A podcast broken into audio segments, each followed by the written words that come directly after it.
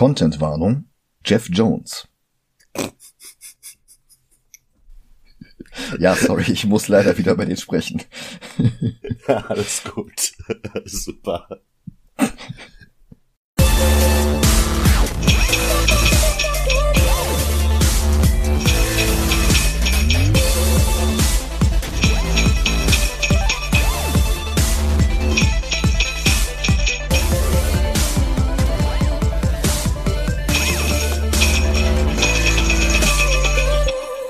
Hallo und willkommen zu Movie Gilantes. Hi, Mein Name ist Michael Heide mein Name ist Dennis Kautz. und diese Folge wird vier Tage vor Heiligabend veröffentlicht. Darum wünschen wir jetzt schon einmal frohe Weihnachten. Hohoho. Und weil wir wieder was sehen wollen, was um Weihnachten herumspielt, kümmern wir uns heute um Shazam. Dach ist noch in Das- Ordnung?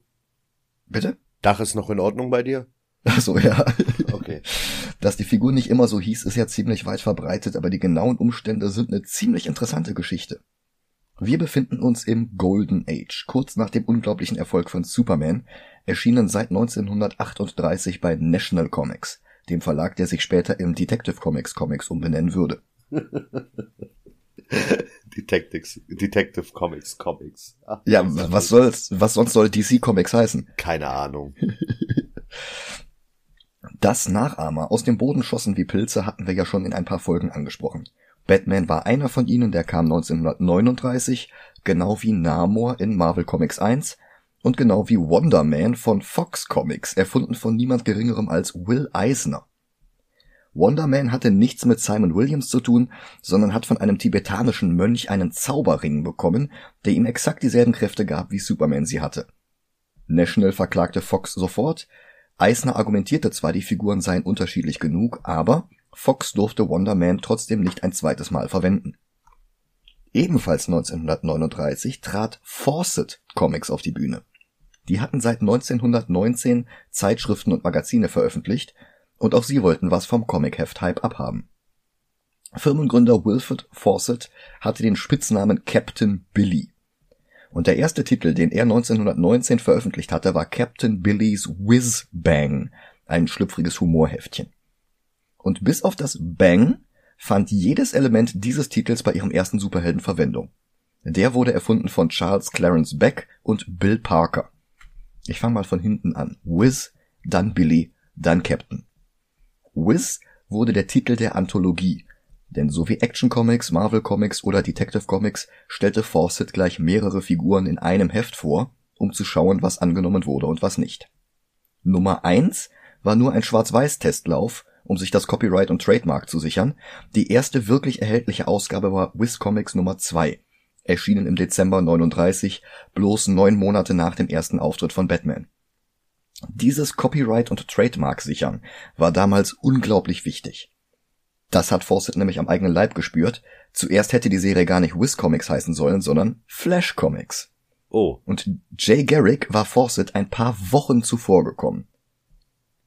Der zweite Versuch war Thrill Comics, aber auch da waren sie wirklich nur wenige Wochen zu spät, denn Better Publications hatte eine Serie namens Thrilling Comics. Nach diesen zwei Fehlstarts kam Fawcett dann auf einen Titel, an dem er wegen Captain Billy's Whizbang eh schon die Rechte hatte, nämlich Wiz Comics. Der nächste Teil von Captain Billy's Whizbang ist Billy und das wurde zum Vornamen der bürgerlichen Identität der Figur. Billy Batson. Wenn der das Zauberwort Shazam aussprach, verwandelte er sich dank des gleichnamigen Zauberers in einen erwachsenen Superhelden, weil er würdig war und ein reines Herz besaß. Ja, Captain wurde Teil von dessen Superheldennamen, Captain Thunder. Wobei, ah, da war ihnen schon wieder jemand zuvor gekommen. Fiction Comics hatten einen Captain Terry Thunder im Programm, erschienen gerade mal einen Monat vor Wiz Comics Nummer 2. äh, Mhm. Editor Ralph Day änderte den Namen kurzfristig in Captain Marvel. Es sollte weder der letzte Rechtsstreit noch die letzte Namensänderung für den Charakter bleiben, und auch der Name Captain Thunder wird uns in dieser Folge noch ein paar Mal begegnen. Trotz dieser Anfangsschwierigkeiten war Wiz Comics ein gigantischer Erfolg, vor allem als Autor Otto Binder Captain Marvel zu schreiben begann. Fawcett verkaufte bald mehr Ausgaben als sogar Superman. Und schon 1941 war der gute Captain der Protagonist der allerersten Superhelden-Comic-Verfilmung der Welt. Adventures of Captain Marvel von Republic Pictures. Eine dieser Cliffhanger-Serien, die im Kino vor den Nachrichten liefen. Woraufhin National Comics Fawcett und Republic verklagte. Das hatte bei Wonder Man gut geklappt, also wollten sie sich die nächsten Konkurrenten vom Hals schaffen. Sie führten diverse Panels aus Wiz Comics an, in denen Captain Marvel Dinge tat, die vorher Superman gemacht hatte. Das Problem war bloß, für jedes Beispiel fanden Fawcett's Anwälte entweder ein anderes, noch älteres Panel, in denen ganz klar Captain Marvel der erste war, oder sie fanden andere Comicfiguren wie Popeye oder Tarzan, die Superman zuvorgekommen waren. Comics waren ein neues Genre und klare Regeln gab es damals einfach noch gar nicht. Ist etwas ein klares Plagiat oder entstehen hier vielmehr die Klischees und Merkmale eines Genres? Analog zur Videospielindustrie Jahrzehnte später, wo es Rogue-Likes gab, die auf das Spiel Rogue zurückgingen, waren diese Superhelden vielleicht einfach zwangsläufig Superman-Likes. Hm. Konnte man damals nicht sagen. So hätte man durchaus argumentieren können und das tat Fawcett auch.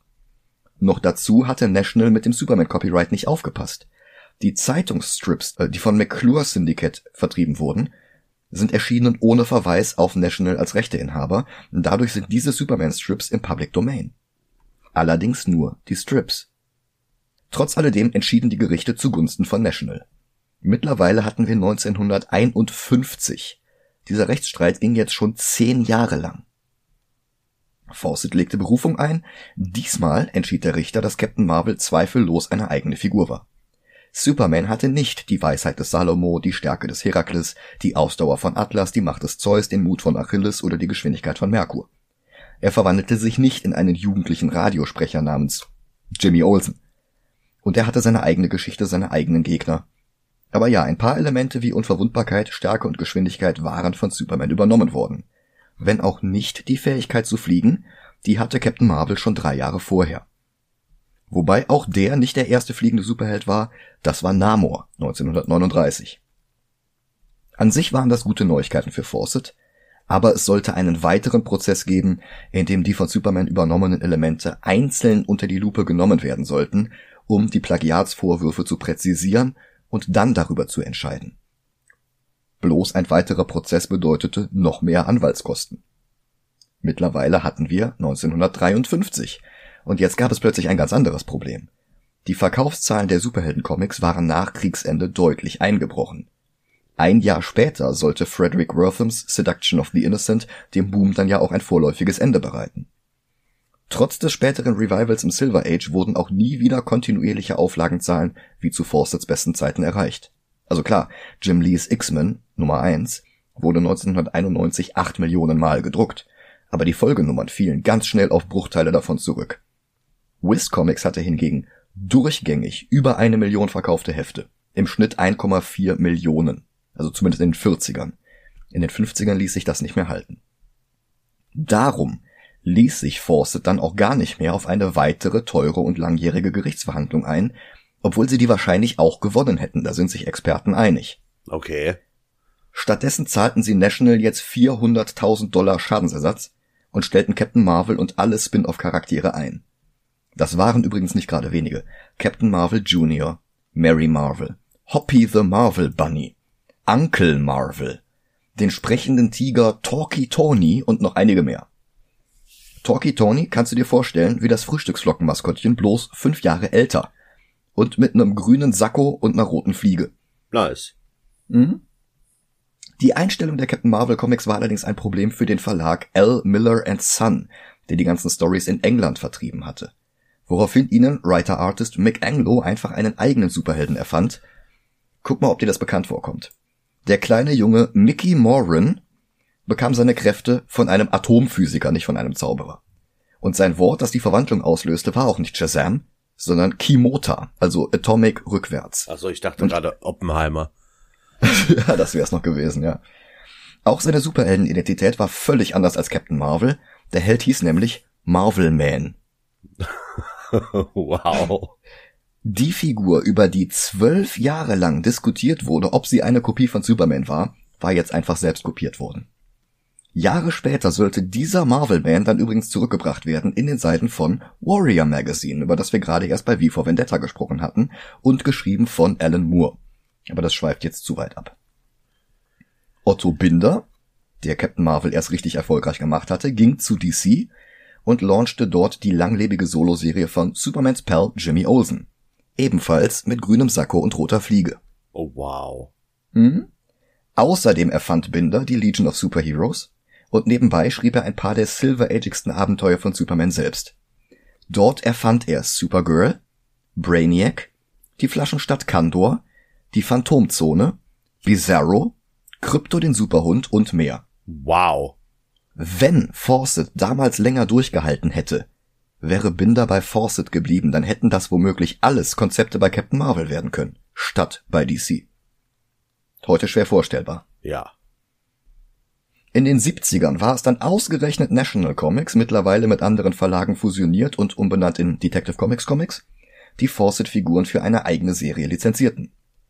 Bloß war mittlerweile das Trademark für den Namen Captain Marvel abgelaufen und schlimmer noch, ein anderer Verlag hatte sich blitzschnell gesichert. So ein heute völlig unwichtiger Newcomer namens Marvel Comics oder so ähnlich. Ja. Stell dir mal vor, die würden MC Comics heißen, dann wäre das Marvel Comics Comics. ja.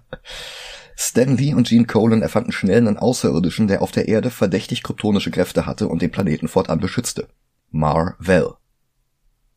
Damit nicht genug hatte ein Typ namens Myron Fass für sein eigenes Comic-Label MF Comics einen dritten Captain Marvel erfunden mit einem Roboterkörper. Der hatte die Fähigkeit, seine Arme und Beine vom Körper zu trennen, wann immer er das Wort Split brüllte. So ein Trademark ist aber nicht das Copyright. DC durfte den Charakter immer noch Captain Marvel nennen. Sie durften das bloß nicht zum Titel der Serie machen oder sowas wie The Original Captain Marvel als Untertitel auf dem Cover nutzen. Das hatten sie nämlich kurz versucht und bekamen sofort Ärger. Oh. Also nannten sie die Serie Shazam. Mittlerweile war allerdings Fiction Comics, die den Namen Captain Thunder blockiert hatten, in der Bedeutungslosigkeit verschwunden, also entschied sich DC, dem Charakter für ein Crossover mit Superman den ursprünglich geplanten Namen Captain Thunder zurückzugeben. Kam bloß leider nicht gut an. Also behielten sie das Muster bei, die Serie Shazam zu nennen und den Charakter Captain Marvel. Ist ja auch nicht schlimm. Ist nicht schlimm, nee. Ne. Wobei die Abenteuer noch auf Erde S spielten, nicht auf der Erde 1 des DC-Multiversums wie die Justice League. Ah, okay. Nach der Crisis änderte sich dann aber auch das. Und Billy Batson erlebte seine Abenteuer jetzt einfach im DC-Universum in der Stadt Fawcett City.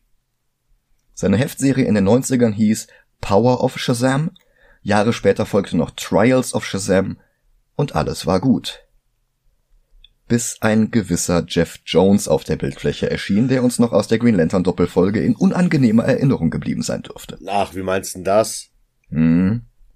Zuerst ließ er Captain Marvel komplett in der Bedeutungslosigkeit verschwinden. Unfähig, die Weisheit des Salomo mit dem Verstand eines kleinen Jungen unter einen Hut zu bringen, tauchte Billy einfach immer weniger auf.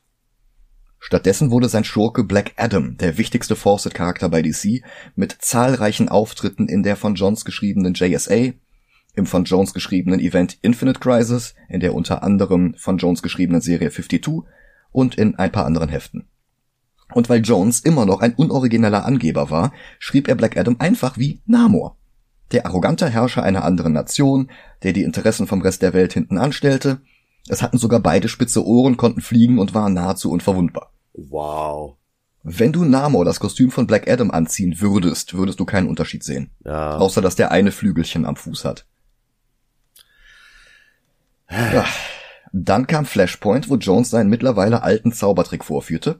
Wenn man einem altbekannten Superhelden einfach eine neue bürgerliche Identität gab, dann konnte man die in alle Adaptionen hineinprügeln, die DC ab da machte und bekam jedes Mal einen fetten Scheck. Und so führte er gleich drei neue Figuren als neue alter Egos für Captain Marvel ein.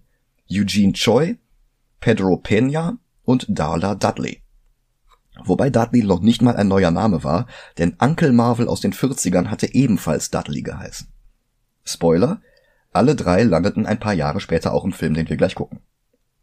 Die drei waren allerdings neben den wiederkehrenden Billy Batson, Mary Batson und Freddie Freeman gleichberechtigt.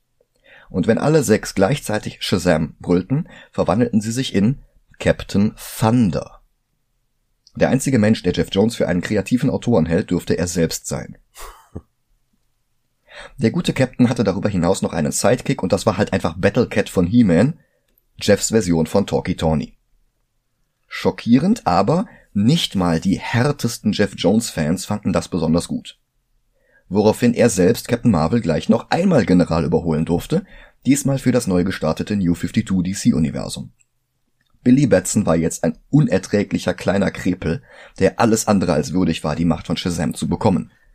Mit derselben Begründung, mit der Clark Kent sich in Man of Steel als lebende Abrissbirne durch die Topografie von Metropolis marodierte. Er muss erstmal lernen, ein Held zu werden, ja, weil würdig sein genauso funktioniert. Sehr schön, Jeff. Die drei neuen Ersatz-Billy Batsons wurden jetzt zu seinen Adoptivgeschwistern umgeschrieben. Und Jeff war der Meinung, dass den Namen Captain Marvel niemand brauchte und dass es viel zu verwirrend war, dass der Name Captain Marvel nicht auf dem Cover stehen durfte. Obwohl das 15 Jahre lang funktioniert hatte? Ja, und wenn man an so Sachen denkt wie Action Comics oder Detective Comics, wo ja auch nicht Batman oder Superman drauf stand, aber du darfst mich gerne korrigieren. Muss ich tatsächlich auch, weil okay. seit mindestens seit den 80ern steht Superman in Action Comics oder Batman in Detective Comics auf dem Cover. Ja, seit den 80ern, aber was war vorher? Ja, ja, stimmt, okay, okay. Ne, also, oder diese ganzen aber, Sachen hier, die Marvel hatte hier, wie war das? Tales, Tales to Astonish und sowas? Mhm, da ja. ging's ja, also da stand der Name des Heldens, um den es ging, ja auch nicht auf dem Cover. Also, nicht im Titel, aber meistens Titel. stand es auf dem Cover drauf. Sowas wie Captain America Fights the Red Skull oder sowas stand dann halt unter Tales of Suspense unten drunter oder so. Ja, aber mit diesem Verbot hätte da nicht stehen können irgendwie Shazam und dann drunter äh, Captain Marvel. Nee, eben nicht. Das war ja das Problem. Es durfte nicht auf dem Cover stehen. Ah, okay, gar nicht. Ich verstehe. Gar nicht, genau. Okay. Jetzt ist natürlich noch hinzugekommen, dass Jeff Jones dafür gesorgt hatte, dass Captain Marvel jahrelang nicht mehr wirklich in den Comics aufgetaucht sind dass eine komplett neue Generation an Fans nicht mehr wirklich wusste, wer das ist. Und so begründete er, dass die Leute ja sowieso nicht wissen, dass der Captain Marvel heißt. Und darum hieß ab jetzt der Zauberer Shazam, das Zauberwort hieß Shazam und der Superheld selber hieß jetzt auch Shazam. Weil Jeff Jones das für viel weniger verwirrend hält. Darf ich mal kurz erwähnen, dass Jeff Jones in der Flash-Serie mal wieder einen draufgesetzt hat? Was hat er denn jetzt gemacht? Äh, das aktuelle Crossover-Event, weißt du, wie das heißt? Sag's mir. Flash Apocalypse und als Untertitel Reverse Flashpoint. ja, super. Ja. Der Film macht übrigens einen etwas merkwürdigen Eiertanz um den Namen herum, was wohl in erster Linie daran liegt, dass Jones das Drehbuch nicht selbst schreiben durfte. Dafür gab es Drehbuchautor Henry Gaden. Der hatte vorher nur den Found-Footage-Film Earth to Echo geschrieben und Gaden übernahm allerdings Jeffs New 52-Geschichte zu großen Zügen, änderte sie aber auch zum Glück hier und da etwas ab. Insgesamt habe ich den Film ganz gut in Erinnerung, was hauptsächlich am unglaublich sympathischen Zachary Levy liegt, bekannt aus Chuck. Den haben wir schon in Tor 2 gesehen, da war er Fundral. Für Shazam hat er sich 10 Kilo Muskeln drauf trainiert und dann auch noch ein Kostüm angezogen, das nochmal mehr Muskeln oben drauf packte. Ich kenne den Film Lustig. noch gar nicht, ich habe den noch nicht geguckt. Okay. Ähnlich wie bei Aquaman, dass ich halt, ähm, bis wir mit dem Podcast angefangen haben, äh, sehr weiten Abstand von DC-Filmen genommen habe. Verstehe ich vollkommen zu diesem Zeitpunkt, ja. Wegen der Nolan-Trilogie. Ja. Äh, lustig, dass du Nolan-Trilogie sagst, denn lustigerweise hätte Shazam eigentlich schon Mitte der 2000er gedreht werden sollen. Mit einem Drehbuch von John August, der mit den Charlie's Angels Filmen und Tim Burtons Big Fish bekannt worden war. Mhm. Regie sollte Peter Siegel führen, den kennt man von Tommy Boy und Adam Sandler Filmen wie Die Wutprobe. Oh Gott. Aber dann kam The Dark Knight heraus, war ein Erfolg und DC verlangte, dass der Film, also Shazam, genauso düster und fantasielos werden sollte. Och Mann, warum? Woraufhin August und Siegel absprangen und der Film dann zum Glück gecancelt wurde. Dann kam das abartig düstere DCEU-Universum, das floppte brachial und jetzt wurde das Captain Marvel Projekt wiederbelebt als unbeschwerter Gegenentwurf dazu. Also wenn DC einen Horrorfilm machen will, ne? Mhm. Drehen die auch einfach eine Komödie, oder? Das, man, man, ich ich kann es nicht nachvollziehen. Wirklich nicht. Die haben die besten Charaktere der Popkultur. Ja. Und die benutzen sie allesamt falsch. Ja. Naja, der neue Shazam-Film stammt jetzt vom schwedischen Regisseur David Sandberg, der eigentlich eher für Horrorkost bekannt ist. 2013 hatte er den Kurzfilm Lights Out gedreht. 2016 machte er daraus einen abendfüllenden Film. Darauf folgte das Prequel zum Prequel Annabelle Creation, was Sandberg übrigens schon zum zweiten DCEU-Regisseur machte, der vorher was aus dem Conjuring-Kanon gedreht hatte. Der erste war James Wan, der Conjuring 1 und 2 gedreht hatte, und Aquaman. Ja. Es war unerwartet, dass Sandbergs Captain Marvel ein deutlich leichterer Film wurde, aber es freut mich. Ja, und diesen Film sehen wir uns jetzt mal an. Bis gleich. Bis gleich.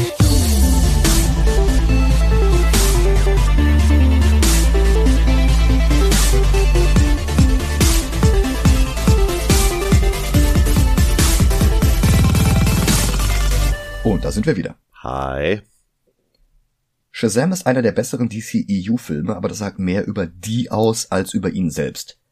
Denn der Film leidet doch sehr darunter, dass er die ganzen Änderungen von Jeff Jones übernimmt, der zum Zeitpunkt des Drehs immer noch Chief Creative Officer bei DC Entertainment war und Executive Producer des Films noch dazu. Ich muss ja gestehen, dass das, was du gerade angesprochen hast, dass der Film darunter leidet. Mhm. Also den Shazam aus dem Film ist der, den ich kenne. Also ich kann keinen Vergleich zu, wie er sein sollte, ziehen. Nur damit das hm. schon mal hm. von vornherein klar ist. Okay, ähm, ich kann dir jetzt schon von vornherein sagen, die beiden Hauptprobleme sind, dass Billy Batson absolut unwürdig ist, die Macht von Shazam zu erhalten. Ja, das. Und und dass Jeff Jones unfähig ist, den Begriff Weisheit des Salomo zu verstehen. Ja, aber dazu möchte ich gleich noch was sagen. Also ich kann, okay. ich kann ja jetzt schon was zu sagen, weil du schon erwähnt ja, gerne. hast. Äh, mhm. Ja, ihm fehlt von den ganzen Sachen fehlt ihm äh, Wisdom, äh, hier Wisdom of Solomon. Mhm. Aber das ergibt Sinn. Weil, weil Findest du? ja, weil überleg mal, wenn, wenn jetzt mal ohne Scheiß, wenn du die Weisheit von Salomon bekommen würdest aber gleichzeitig halt Superkräfte und du bist neugierig, was du kannst, würdest du wahrscheinlich, also du jetzt wahrscheinlich nicht, weil du äh, ein bisschen älter bist als Billy Batson. Mhm. Aber ich glaube, ich würde genauso handeln und erstmal Scheiße bauen. Das ist halt der Punkt. Du hast nicht die Weisheit des Salomo. Du gehst davon aus, dass du deinen kompletten Verstand eins zu eins übernimmst, wenn du jetzt plötzlich Captain Marvel bist. Ja. Und das war halt in den Comics nicht der Fall. Es war immer noch Billy Batson, aber es war eine sehr viel weisere Version von Billy Batson. Okay. Und genau das ging halt verloren. Ah, okay. Aber vielleicht mal der Reihe nach. Ja. Der Film beginnt mit den Logos von Warner, New Line und DC Comics computeranimiert in einem tiefen Bordeaux-Rot vor einem stürmischen grauen Hintergrund. Sandberg behauptet nicht gewusst zu haben, dass es für das DCEU ein Standard-DC-Intro gibt, das die Comicfiguren in hässlicher CGI-Version vor die Filme knallt. Aber ob vorsätzlich oder nicht, der Film hebt sich jetzt schon positiv vom Snyderverse ab. Dann beginnt eine Rückblende ins Jahr 1974. Sicherlich nur zufällig das Jahr, in dem die von Lou Scheimer produzierte Captain Marvel Fernsehserie anlief. Der junge Thaddeus Savannah fährt mit Vater und Bruder durch die Nacht. Ziel ist das Haus des Großvaters. Thaddeus spielt mit seinem Magic 8 Ball. Die 8 ist die ihm in diesem Film zugewiesene Zahl und es beginnt bereits mit dieser ersten Einstellung. Also er wird später mit den sieben Todsünden zusammenarbeiten und er ist dann quasi der achte von denen. Aber ja, kommen wir noch zu. Während er das macht, läuft das Weihnachtslied Do You Hear What I Hear? Wobei die Zeile in der ersten Strophe, die wir gerade hören, noch Do you see what I see lautet. Und auch das hat tatsächlich einen tieferen Sinn, denn Thaddeus bekommt im Verlauf des Films noch ein besonderes Auge. Sein Vater, der im ganzen Film keinen Vornamen bekommt, hat ihm verboten, Spielzeug mit zu Opa zu nehmen, und daraufhin nimmt sein Bruder ihm die Kugel ab, sehr zur Freude des Vaters, der während der gesamten Fahrt toxische Männlichkeit propagandiert. Der Vater wird gespielt von John Glover in seiner vierten Rolle für eine DC-Verfilmung. Weißt du, was ich am Anfang dachte? Was denn? Ich dachte, also wirklich nur für einen Augenblick einer Sekunde, dachte ich, das wäre Kevin Conroy. Ah. Ja, die sehen sich tatsächlich ein bisschen ähnlich auf den ersten Blick. Ja, ich war erst schockiert, okay, Kevin Conroy mhm. und dann, aber du siehst es relativ schnell, dass er es nicht ist. Ja, ja, ja. Tatsächlich hat aber auch Glover in Batman The Animated Series mitgespielt, da war er nämlich Riddler. Ah, nice. Außerdem war er Jason Woodrow in Batman und Robin, den wir ja schon besprochen haben. Mhm. Und er war Lionel Luther aus Smallville. Ah, oh ja. Mhm.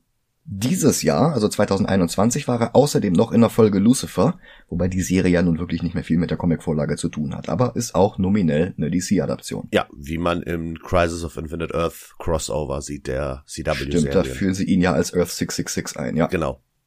Wobei es ja in dem Crossover nicht der Lucifer aus der Serie ist, es ist nur derselbe Schauspieler. Ja, es ist ein bisschen kompliziert, aber ist ja auch nicht wirklich wichtig. Nö. Also der, der Gag war da. Ja. Thaddeus bekommt die Kugel zurück und sie zeigt unbekannte Symbole an. die Symbole der sieben Todsünden. Plötzlich ist seine Familie aus dem Auto verschwunden, vor den Fenstern flackern bunte Farben auf und die Scheiben frieren urplötzlich ein. Der Wagen kommt zum Stillstand. Thaddeus steigt aus und findet sich im Inneren des Rock of Eternity wieder. In einem gläsernen Gefängnis sitzt der außerirdische Wurm Mr. Mind, ein klassischer Captain Marvel Gegner. Thaddeus schreitet an Statuen der sieben Deadly Enemies of Man entlang. Die waren in den Comics die kindgerechte Variante der sieben Todsünden.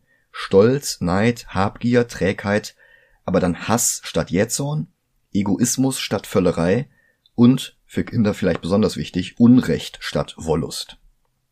Zumindest bis Jeff auf den Plan trat und dann einfach original die sieben Todsünden draus machte. Also die Version, die erst im dritten oder vierten Jahrhundert nach Christus erfunden wurde. Dabei sollen die hier eigentlich mindestens tausend Jahre älter sein. Mhm. Derselbe Widerspruch landete dann auch im Film, wo sie dazu noch Schrifttafeln haben in modernem Englisch. Vielleicht könntest du jetzt bei diesen Schrifttafeln auf Englisch damit argumentieren, dass sie äh, immer von jedem gelesen werden können. Ja, prinzipiell richtig. Allerdings haben die ja ihre eigenen Schriftzeichen. Das ist ja sogar ein Plotpoint. Ja, ja. Aber hätte, könnte, könnte ja sein, dass sie immer die Sprache zeigt, die der Mensch, der dieses, der das liest, fähig ist zu lesen. Ja, würde allerdings dann widersprechen, dass äh, er versucht, diese Runen zu finden und zu malen. Ja, ja, klar. Ja. Naja. Am anderen Ende des Weges wartet jemand auf ihn, der alte Zauberer, Shazam. Gespielt von Jimon Usu, den wir schon in Constantine, Aquaman und Guardians of the Galaxy hatten und in What If. Er stellt sich als letztes lebendes Mitglied des Ältestenrates vor, der wiederum eine völlig unnütze Ergänzung durch Jeff Jones war weil seine knallbunten Kirmeslaternen bei Green Lantern so erfolgreich waren und er seitdem überall dasselbe, aber halt noch mehr davon als bahnbrechende Neuinterpretation verkauft. Hm. Noch so eine Ergänzung waren die sieben Länder der Magie. Mit dem Wunderland aus Alice im Wunderland oder mit einer Welt, die nach Videospielregeln funktioniert. Alles nicht ganz zu Ende gedacht, alles nicht ganz zusammenpassend, aber dafür dürfen sich jetzt Captain Marvel Stories der nächsten 60 Jahre mit dem Scheiß herumschlagen und darum stehen hier auch sieben Throne für sieben Königreiche. Aber wie gesagt, Shazam ist der letzte Überlebende. Und er sucht nach einem Champion. Nach einem, der würdig ist, einem, der ein reines Herz besitzt und Versuchungen widerstehen kann. Thaddeus könnte so jemand sein, aber er lässt sich von den sieben Statuen dazu verleiten, nach einem magischen Auge zu greifen. Shazam wirft ihn raus. Hey, jetzt kann er wenigstens äh, den äh, Brunnen in Ocarina of Time machen. ja. Daraufhin ist Thaddeus so aufgebracht, dass er seinen Vater von der Straße ablenkt und ein zweites Auto kracht hinein. Und auf dem Magic 8 Ball steht eine Botschaft der sieben Todsünden. Find us. Der Rest des Films spielt Jahrzehnte später in Philadelphia. Die Stadt wird gespielt von Toronto.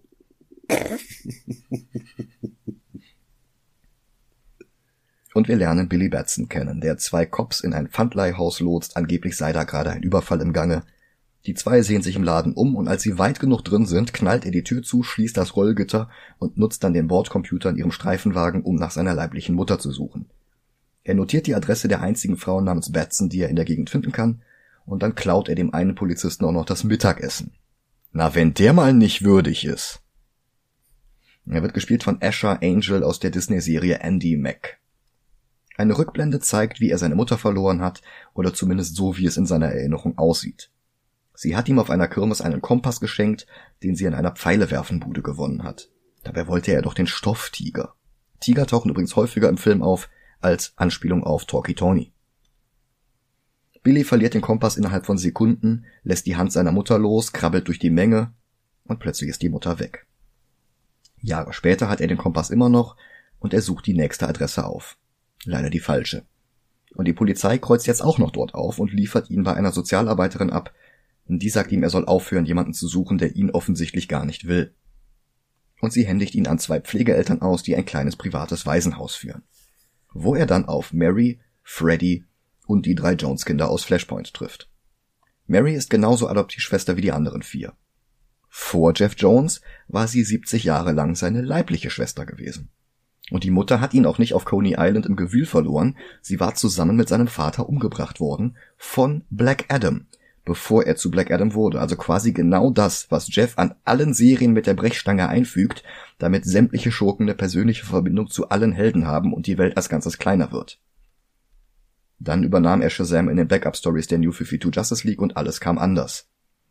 Seit er die Serie und Figuren in die Finger bekam, lebt der Vater nicht nur immer noch, er ist noch dazu ein Taschendieb und Bankräuber und wird sogar vorübergehend ebenfalls zu einem nicht Captain Marvel heißenden Captain Marvel Superhelden wie alle um Billy herum.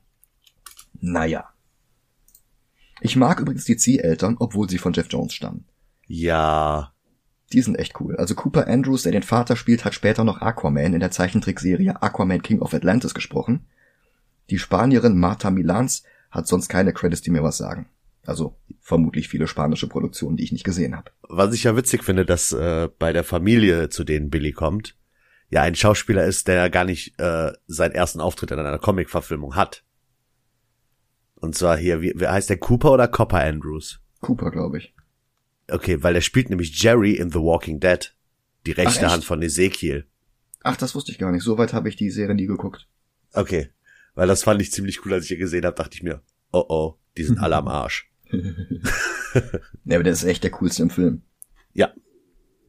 Der ist so ein bisschen das äh, westliche Pendant zu Madong Seok.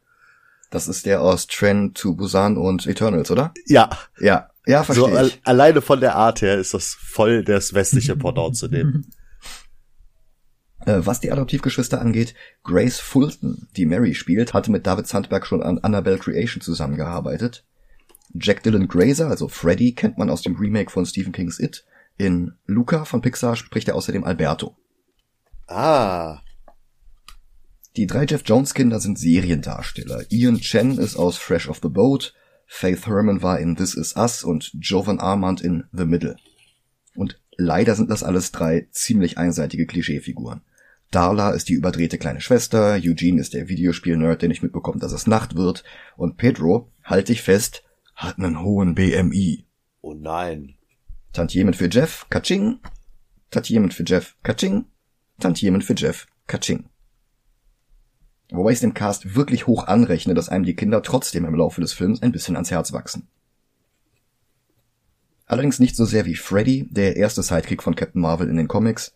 Sein Look hatte Jahrzehnte später einen gewissen Elvis Aaron Presley zu seinem Bühnenoutfit inspiriert. Oha. Mhm.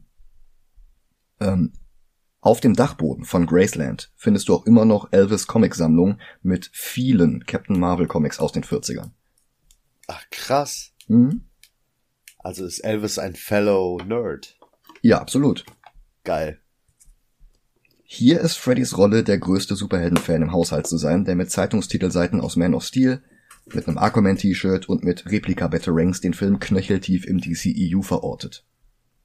An anderer Stelle springen wir jetzt zum erwachsenen Thaddeus Sivana, gespielt von Mark Strong, von dem wir schon bei Green Lantern geschwärmt haben. Und ich liebe Mark Strong. Es ist eine hervorragende Performance, aber auch das ist schon wieder die Jeff Jones Version des Charakters. Okay. Dr. Sivana vor 2011 war ein kleinwüchsiger, kurzsichtiger, schmächtiger Glatzkopf mit einem unfassbar gigantischen Intellekt. Also die Sorte verrückter Wissenschaftler, die atemberaubende Erfindungen baut, und der dann vom Kapitalismus auf die Venus vertrieben wurde. Like wer's kennt. Venus ist übrigens auch der Name seiner Frau, mit der er zwei Töchter und zwei Söhne hat. In den 90ern wurde er ähnlich wie der zwei Monate jüngere Lex Luthor zu einem erfolgreichen Geschäftsmann gemacht, aber der Kontrast zwischen unscheinbarem Äußeren und grenzenlosem Verstand blieb bestehen, bis zu Jeff Jones. Dort war er ein nicht besonders erfolgreicher Wissenschaftler in einem komplett durchschnittlichen Körper, der sich eines Tages selbst der Magie zuwendete, weil Jeff den Kontrast zwischen Magie und Wissenschaft nicht interessant fand. Er fand das Grab von Black Adam und der Versuch es zu öffnen löste einen Blitz aus, der ihn am Auge traf, und seitdem kann er Magie sehen. Je mehr er diese magische Sicht einsetzt, desto mehr dystrophiert sein Körper und das Ziel war es wahrscheinlich, ihn irgendwann wieder so aussehen zu lassen wie vor Flashpoint. Soweit sind sie aber bis jetzt noch nicht. In den Comics war Sivana nie selbst von Shazam getestet worden, da hat er nur inspiriert von der Legende von Black Adam Erfahrungsberichte aus aller Welt gesammelt. Aber wenn der Film schon diesen ganzen Quatsch von Jeff Jones übernimmt, dann kann er auch gleich noch einen Schritt weitergehen und ihn selbst zu einem ehemaligen Kandidaten von Shazam machen, das ist schon schlüssig. Zumindest schlüssiger, dass er die Geschichten von zig Menschen sammelt, die den Rock of Eternity besucht hatten. In den Comics von Jeff Jones kam das einfach aus dem Nichts. Dabei wird er übrigens unterstützt von Dr. Lynn Crosby, die für den Film hinzuerfunden wurde. Sie wird gespielt von Lotta Losten, der Ehefrau von David Sandberg. Sie hatte 2013 die Hauptrolle im Lights Out Kurzfilm und sie hat seitdem in allen seinen Filmen und Kurzfilmen mitgespielt. Sivana Sura hat jetzt einen Durchbruch. Jahrzehntelang hatte er versucht, die Symbole zu verstehen, die vor seiner Reise zum Rock of Eternity auf seinem Magic 8 Ball erschienen waren. Und jetzt hat eine Frau dieselben Symbole auf ihrem Radiowecker gesehen und noch besser, hat das Ganze auch noch gefilmt. Sieben Symbole für sieben Todsünden. Er schreibt sie siebenfach auf eine freistehende Tür in seinem Büro. Dr. Crosby glaubt nicht, dass die Symbole wirklich magisch sind. Sie hält das ganze Phänomen für eine Massenhalluzination. Sie berührt die Tür und löst sich auf. Sivana öffnet die Tür, schreitet hindurch und ist wieder am Rock of Eternity angekommen. Der Zauberer erkennt ihn wieder, aber er ist am Ende seiner Kräfte. Sivana greift nach dem Auge und befreit die sieben Todsünden. Und so wie der Blitz aus Black Adams Grab Sivanas Auge bei Jeff Jones magisch machte, so pflanzt sich jetzt dieses Artefakt in seinem Kopf ein. Und das gibt ihm jetzt die Fähigkeit, Shazams Blitz auf ihn zurückzuwerfen. Billy findet sich an seiner neuen Schule zurecht und Freddy verfolgt ihn auf Schritt und Tritt. Als zwei Bullies auftauchen, die ihn fast mit dem Auto überfahren und dann auf den Boden werfen und zusammentreten, da zieht Billy seine Kapuze auf, dreht sich weg und geht, weil er erst noch würdig werden muss, die Kräfte von Shazam zu bekommen. Erst als die beiden Freddy mit seiner Mutter aufziehen, klickt es bei Billy und er greift die beiden an. Dann läuft er weg zur nächsten U-Bahn-Station. Er steigt in einen Waggon und fährt los. Dann zeigt das Display in der U-Bahn statt der nächsten Haltestelle die sieben Symbole an, die Scheiben frieren ein und Billy landet am Rock of Eternity. Und das ist so ziemlich die erste Szene, die wirklich aus den Golden Age Captain Marvel Comics stammt. Auch dort ist Billy nämlich über eine U-Bahn zum Zauberer gereist. Auch Billy kommt an der Glaskuppel vorbei, aber Mr. Mind ist nicht mehr drin. Er muss entkommen sein, als Sivana die Todsünden befreit hat. Shazam gibt Billy jetzt mehr Exposition zu denen. Das erste Mal sind sie befreit worden, als Black Adam, der frühere Champion der Macht von Shazam, einen Tempel zerstörte. Adam sollte eigentlich selbst in diesem Film auftauchen, aber sie haben ihn sich für einen eigenen Film aufgehoben. Dort wird er von Dwayne Johnson gespielt werden. The Rock of Eternity. Ja, daran muss ich auch denken. Ja. Shazam will Billy jetzt zum neuen Champion machen und Billy selbst spricht jetzt aus, dass er nicht würdig ist. Aber so wie Kyle Rayner seinen Green Lantern Ring von einem geschwächten Guardian am Ende seiner Kräfte bekam, ohne erst auf die Probe gestellt zu werden, so ist jetzt auch Billy das Beste, das der Zauberer hat. Das Problem ist, dass der Film uns jetzt bereits schon zwei Kandidaten gezeigt hat, die nicht würdig waren, die Kräfte zu bekommen, und beide haben die sieben Todsünden befreit. Dass Shazam jetzt all seine Macht in einen weiteren ungeprüften Kandidaten legt, ist nicht ganz überzeugend. Die Geschichte von Captain Marvel funktioniert nicht mit jemandem, der erst langsam würdig werden muss. Dass der Zauberer am Ende seiner Kräfte den Erstbesten nimmt, erklärt auch nicht, warum seine Wahl auf Billy fällt und nicht auf Freddy oder Darla oder auf andere Figuren aus dem DCEU. Ist Alfred nicht würdig? Lois Lane oder General Swan Hunter? Hm. Also es ist, geht halt alles nicht auf. Aber immerhin macht der Film das Beste draus, denn bei Jeff Jones war Billy noch viel schlimmer. Billy spricht den Namen des Zauberers aus und das verwandelt ihn dann in Captain Marvel. 35 Minuten Laufzeit und wir sehen das erste Mal Zachary Levy. Und im Versuch, den Tom Hanks Film Big nachzuspielen, stolpert der Film jetzt über das Weisheit von Salomo Paradox. Im Golden Age war Captain Marvel ein eigenständiger Charakter. Ähnlich wie Rick Jones und Marvels Captain Marvel haben Billy und er quasi die Plätze getauscht. Captain Marvel hatte durch die Weisheit des Salomo umfangreiche Bildung, konnte Hieroglyphen entziffern, komplizierte mathematische Gleichungen lösen und er sprach alle Sprachen der Welt, egal ob noch benutzt oder lange ausgestorben. Er war zwar immer noch mit dem Bewusstsein von Billy ausgestattet, aber er war nicht naiv. Er hatte nicht bloß äußerlich den Körper eines erwachsenen Superhelden, er war ein erwachsener Billy.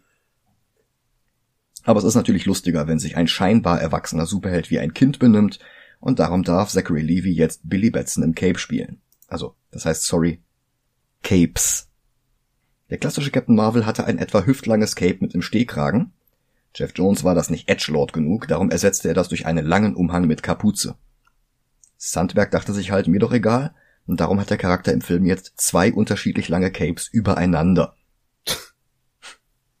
Shazam bittet Billy, das Richtige zu tun, dann zerfällt er zu Staub.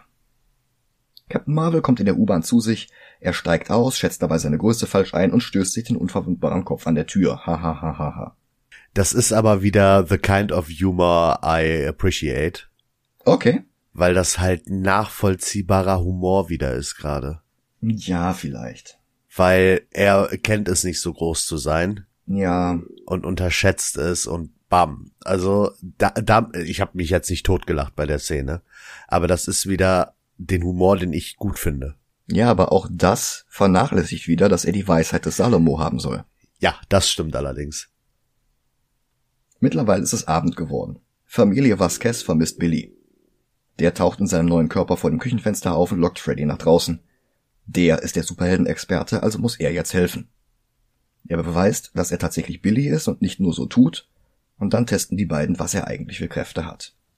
Fliegen klappt noch nicht so richtig. Freddy verarscht ihn und tut so, als könne er unsichtbar werden, aber das kann er natürlich nicht wirklich. Die erste Kraft, die er tatsächlich entdeckt, ist ausgerechnet eine, die Captain Marvel in den Comics vor Jeff Jones nie hatte. Blitze verschießen. Also ja, das Z in Shazam steht für Zeus, aber mit dessen Macht war eigentlich mehr die magische Verzauberung seines Körpers gemeint, ein gewisser Widerstand gegen magische Angriffe und sowas. Der einzige Blitz, den er herbeibeschwören konnte, war der, mit dem er sich von Billy in Captain Marvel verwandelte oder umgekehrt. Und dazu musste er jedes Mal Shazam sagen. Das hat er hin und wieder mal offensiv genutzt, zum Beispiel in Kingdom Come, wo er Superman packte und sich dann hin und her verwandelte, immer wieder. Aber es war eher die Ausnahme. Erst bei Jeff Jones konnte Shazam, wie er ja jetzt hieß, plötzlich Blitze verschießen wie Elektro. Die beiden albern ein bisschen damit herum, dann bekommen sie mit, wie eine Frau von einem Typen überfallen wird, und er will ihr helfen, aber die hat die Situation besser im Griff als er. Immerhin entdecken sie dabei seine Geschwindigkeit und seine Stärke. Die Dame gibt ihnen zum Dank und eigentlich, damit sie abhauen, Geld, und Billy nutzt seinen erwachsenen Körper, um Bier zu kaufen. Dabei stolpern sie in einen Überfall, einer von den Räubern schießt auf ihn und sie merken dabei, dass er unverwundbar ist. Und Freddy macht da eine Art Handykamera Jackass draus. Und die ganze Zeit denkt er sich neue Namen für Billys Superhelden-Alter Ego aus. Thundercrack, Powerboy, Captain Sparklefingers was Internetschlaumeier als definitive Anspielung auf Carol Danvers verstanden haben, denn in einem einzigen Heft von 2012 hatte sie mal irgendwer Princess Sparkle Fists genannt. Und wenn man dringend Content braucht, dann muss man halt erzählen, dass Captain Sparkle Fingers ja fast dasselbe ist wie Princess Sparkle Fists. Und seitdem taucht das als Fakt auf unzähligen Easter Egg Listen auf. Ich bin nicht ganz überzeugt. Nee. Aber weiter im Text. Das Bier schmeckt ihnen nicht, also kaufen sie stattdessen Süßkram und Chips, setzen sich auf einen öffentlichen Platz in Torontelphia und stopfen Junkfood in sich hinein. Dann schleichen sie sich wieder nach Hause. Beinahe werden sie von den Adoptiveltern erwischt, aber sie verstecken sich in Darlas Zimmer. Billy will erklären, dass er diesen Zauberer getroffen hat und Shazam gesagt hat. Das ist dann der Moment, in dem er sich wieder zurückverwandelt. Am nächsten Tag geht Sivana in die Firma seines Vaters, sein Bruder Sid will ihn rausschmeißen, aber Thaddeus wirft ihn aus dem Fenster. Dann kommen die sieben Sünden wie die Höllenhunde aus Ghostbusters aus ihm herausgeschossen und fressen die Board Members. Und da kommt dann wieder der Horrorfilmregisseur in Sandberg heraus. Gäbe es den Joneschen Redcon nicht, und das wären immer noch die sieben Deadly Enemies of Man, dann könnte man den Film auch Kindern zeigen, aber das will DC ja gar nicht, das wäre ja etwas Schlechtes. Es muss ja alles so edgelord wie möglich sein.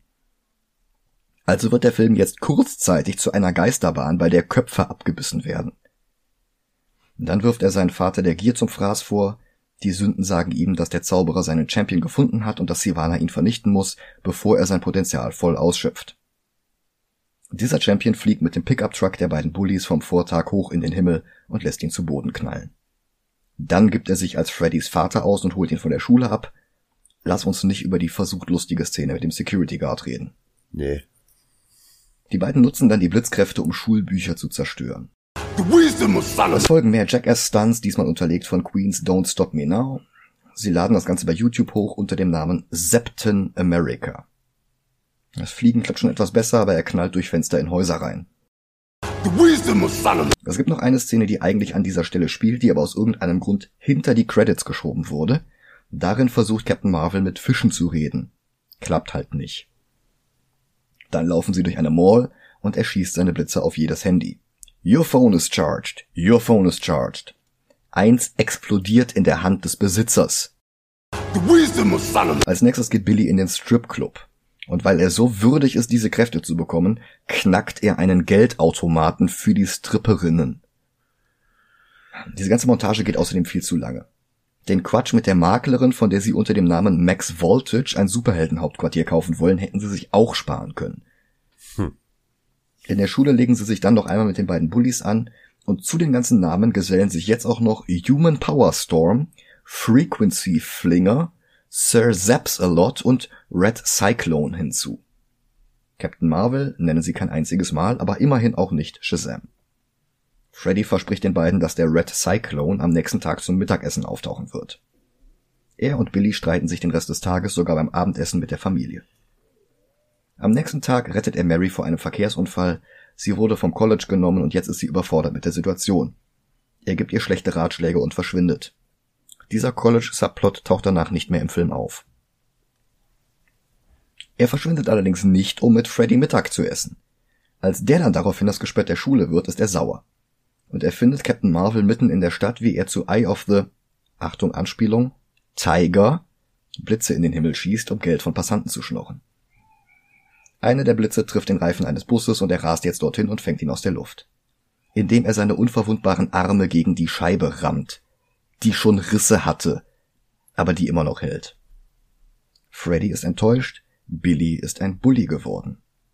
Würdig. Weisheit des Salomo. Schade, dass nicht einmal der Name Bully Batson fällt. Ja. Dann taucht plötzlich Sivana auf. Mit der Macht der sieben Todsünden ist der ihm ebenbürtig.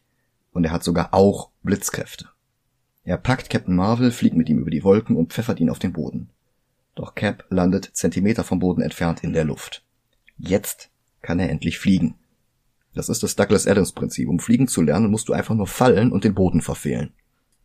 Die beiden prügeln sich durch die halbe Stadt, auch durch einen Spielzeugladen mit Riesenklaviertasten auf dem Fußboden. Wegen Big. Dann verwandelt sich Captain Marvel zurück in Billy und flieht im Gedränge. Courage of Achilles! Sivana sieht einen Fernseher mit Nachrichten, in denen Captain Marvel mit Freddy redet, der jetzt durch die Trümmer des Geschäftes schlurft und Billy ruft. Sivana zählt zwei und zwei zusammen. Wie übrigens auch Mary, die denselben Nachrichtenclip sieht. Dala ist stolz, dass sie die ganze Zeit dicht gehalten hat. Und die Geschwister gehen jetzt zu Billy und sie bringen ihm etwas mit. Pedro hat sein Notizbuch mit den ganzen Batson-Damen gefunden und Eugene hat die Skills, die er beim Watch Dogs spielen gelernt hat, benutzt, um in eine Regierungsdatenbank hineinzuhacken und er hat gefunden, was das Jugendamt in all den Jahren nicht herausfinden konnte. Die Namen der Eltern. Der Vater ist im Gefängnis in Florida, die Mutter lebt unter ihrem Mädchennamen in Philadelphia, zwei U-Bahn-Haltestellen entfernt. Dieser saudumme Jeff Jones Redcon ergibt noch nicht mal innerhalb der Welt Sinn, in der es spielt. Aber dafür darf der einzige Asiate im Cast der Technikprofi sein. Billy rennt jetzt los, um seine Mutter zu finden. Aber seine Adoptiveltern fahren wiederum ihm hinterher und an der Tür stehen Mary, Pedro und Eugene. Darla fehlt, weil sie erst noch ihre Jacke anziehen muss, was eine Notlösung war. Die Schauspielerin konnte an dem Drehtag einfach gar nicht. Das ist also wohlgemerkt keine Anspielung darauf, dass sie später super schnell ist. Auch wenn das sehr viele Internetprofis wieder so interpretiert und als definitiven Fakt verkauft haben. Dann klingelt es an der Tür und Freddy kommt nach Hause, aber leider mit Sivana im Schlepptau. Billy trifft seine Mutter, zeigt ihr seinen Kompass, den er nach all den Jahren immer noch hat, und findet heraus, dass sie wirklich nichts mehr mit ihm zu tun haben will. Sie hat jetzt eine neue Familie. Er hat sich all die Jahre Vorwürfe gemacht, dass sie glaubte, dass er von zu Hause weggelaufen ist. Und in einer neuen Rückblende sehen wir jetzt, wie es wirklich war. Die Szene weicht in vielen Details von der ersten Rückblende ab. Unter anderem haben Mütze und Handschuhe der Mutter andere Farben. Das wird als Filmfehler verkauft, aber es zeigt halt, dass das jetzt die Realität ist. Und das vorhin war wirklich nur seine Erinnerung. Das finde ich eigentlich ziemlich clever. Ja. Kann ja dann nicht von Jeff Jones kommen. Stimmt. Sie sah, dass sich die Polizei um ihn kümmerte und daraufhin ließ sie ihn dort zurück. Selbst heute will sie nicht, dass er Zeit mit ihr verbringt. Also gibt er ihr den Kompass zurück, an den sie sich nicht mal erinnert. Und er geht. Zu seiner richtigen Familie. Er ruft Freddy an, aber Sivana geht ran. Er rennt auf das Dach, springt und verwandelt sich in der Luft in Captain Marvel. Er landet hinter dem Haus der Vasquezes. Er will sich Sivana stellen, wenn der seine Adoptivgeschwister gehen lässt. Sivana will, dass Billy ihm beweist, dass er würdiger ist als Sivana damals. Billy soll ihm die Macht von Shazam geben, um seine Geschwister zu retten. Und er willigt ein. Sivana öffnet eine Tür zum Rock of Eternity, und dann soll Captain Marvel Sivana seine Macht geben, indem er noch einmal Shazam sagt. Captain Marvel sieht aber, dass die Todsünden nur Böses im Sinn haben. Dann kommen die anderen Kinder hinterher für eine Goonies-mäßige Rettungsaktion. Das lenkt Sivana lange genug ab, dass Cap ihm Freddys Batarang in den Rücken rammen kann, und sie laufen los. Bloß ist die Tür zurück leider geschlossen. Sie irren durch den Rock of Eternity und Sivana steht wieder auf. Hinter einer anderen Tür finden sie kartenspielende Krokodilmenschen, alte Gegner von Captain Marvel. Hinter einer anderen Tür ist ein riesiges Tentakel voller Stacheln. Ich fühle mich so ein bisschen an den Humor von House 2 erinnert. Boah, keine Ahnung. Ja, kein Problem. Ist auch steinalt und eher Geheimtipp als äh, Klassiker. Okay. Billy soll sich einen Ort vorstellen, an dem er sein will, und er teleportiert alle zusammen zurück zum Strip Club. Das ist doch vollkommen Harry Potter, oder? Ja. Mit diesem, ja. wie heißt der Raum der Wünsche? Mm. Ja. Ja, ja.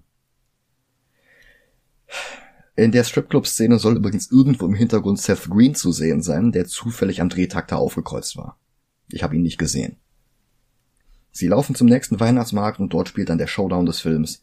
Captain Marvel shazamt sich zurück zu Billy und sie versuchen sich zu verstecken. Aber Sivana hat den Blitz gesehen und fliegt jetzt zu ihnen. Er bedroht die ganze Menschenmenge. Eine Massenpanik bricht aus. Sivana greift das Riesenrad an und die beiden Schulbullies sitzen noch drauf. Billy sieht ein, dass er sich Sivana stellen muss. Die beiden kämpfen und diesmal ist Billy entschlossener als vorher und darum scheint er jetzt auch die Oberhand zu haben. Aber Sivana schießt eines der Monster hinter Billy und das geht zum Angriff über. Damit nicht genug beschwört er jetzt auch noch die anderen sechs. Und die stürzen sich jetzt auf Billys Geschwister. Weißt du, was eigentlich ein perfekter Name für die äh, Bullies gewesen wäre? Was denn? Bulk und Skull. Oh Gott. ja. Die Todsünden stürzen sich jetzt auf Billys Geschwister. Billy selbst landet in einer Pfeilewerfbude wie die, an der er damals den Kompass bekommen hat. Er drückt einem kleinen Mädchen einen Stofftiger in die Hand, weil der Film noch nicht genug Tigeranspielungen hatte. Dann kämpft er gegen eine der Sünden. Und die haben zwar alle ein unterschiedliches Design, aber wirklich klar, wer von denen jetzt wer ist, macht der Film es die halbe Zeit trotzdem nicht. Captain Marvel verwandelt sich zurück in Billy und Sivana versucht ihn zu ertränken. Mary kommt ihm zu Hilfe und er kann wieder zu Captain Marvel werden, das geht echt hin und her, hin und her. Aber die Sünden haben seine Geschwister jetzt in ihrer Gewalt wobei die Geschwister keine Angst haben und Billy auch nicht mehr. Es hat lange genug gedauert, aber der Mut des Achilles ist endlich angekommen.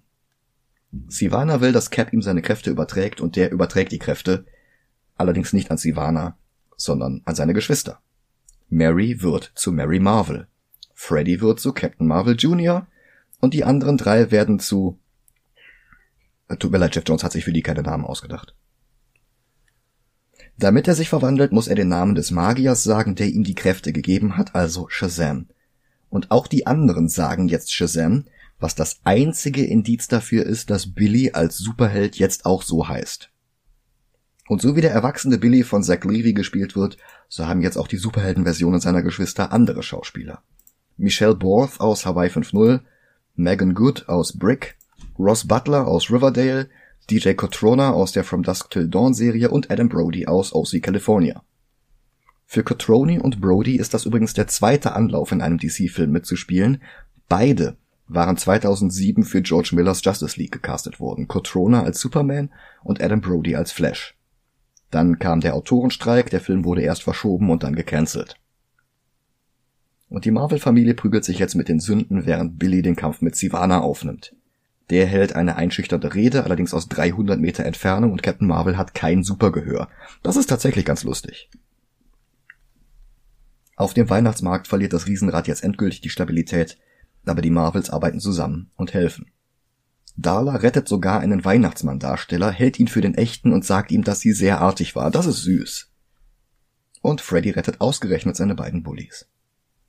Captain Marvel hat in der Zwischenzeit herausgefunden, wie er Sivana besiegen kann Und das ist nicht durch Kraft. Er lockt die letzte Sünde aus ihm heraus, woraufhin Sivana seine Macht verliert und in die Tiefe stürzt, aber keine Sorge, Captain Marvel rettet ihn. Bloß das magische Auge muss er wieder hergeben, woraufhin sich die Sünden wieder auflösen. Sie versuchen trotzdem noch einmal Billy zu korrumpieren und er tut auch so, als würde er darauf eingehen, aber nur um seine Geschwister zu veräppeln. Er ist stärker als die Sünden, er ist jetzt endlich doch noch würdig. Die Menge jubelt und der Tag ist gerettet, sie bringen die Sünden zurück zum Rock of Eternity und Freddy schlägt vor, das als ihr Hauptquartier zu benutzen. Wieder in ihre menschlichen Identitäten zurückverwandelt, essen sie mit ihren Eltern zu Mittag und Billy akzeptiert endlich, dass er ein neues Zuhause hat. Epilog 1 Captain Marvel besucht Freddy und seine Geschwister zum Mittagessen in der Schulkantine und er hat Verstärkung mitgebracht. Superman. Für die Rolle sollte eigentlich Henry Cavill nochmal in den Anzug schlüpfen, aber der konnte nicht, weil er gerade irgendwas anderes gedreht hat. Also haben sie ein Double bekommen, dessen Gesicht sie einfach nicht zeigen. Das ist ein bisschen albern. Epilog 2 ist mitten in den Credits und dort sehen wir Sivana in seiner Gefängniszelle und er bekommt Besuch von Mr. Mind. Möglicherweise der Beginn der Monster Society of Evil. Die Fortsetzung, wo die auftreten könnten, steht schon in den Startlöchern, wieder von David Sandberg. 2022 kommt aber erst einmal der Black Adam Film mit The Rock. Oh ja. Shazam 2 ist für 2023 geplant, heißt Fury of the Gods. Da sollen dann auch Helen Mirren und Lucy Liu dabei sein. Der Rest vom Cast wird wieder dabei sein, bloß Mary Marvel wird nicht mehr von Michelle Borf gespielt, Grace Fulton spielt dann einfach die Version mit und die Version ohne Kräfte. Keine Ahnung warum. Ha. Aber heute soll es erstmal um Teil 1 gehen. Den müssen wir jetzt nämlich ranken. Und ich muss sagen, trotz aller Schwächen und aller Jeff Jonesigkeit halte ich das für den besten DCEU-Film bis jetzt. Also besser als Aquaman auf Platz 45. Okay. Der nächsthöhere DC-Film überhaupt wäre Batman 89 und so gut ist er dann aber auch nicht. Das heißt, wir wären jetzt irgendwo zwischen Platz 34 und Platz 45. Okay. Ja, ich guck gerade, ob ich einen Film finde, mit dem man ihn vergleichen könnte. Mhm. Also von der Art und worum es geht und so. Mhm. Das ist schwierig. Hm. Ich finde, ich finde keinen Film, mit dem ich ihn vergleichen würde. Der erste wäre halt Aquaman. Mhm. Und danach weiß ich nicht. Ich guck mir halt die DC-Filme an und ich finde Shazam besser als äh, Mask of the Phantasm. Oh, echt so gut. Ja. Aber halt auch nicht besser als Oldboy. Ja.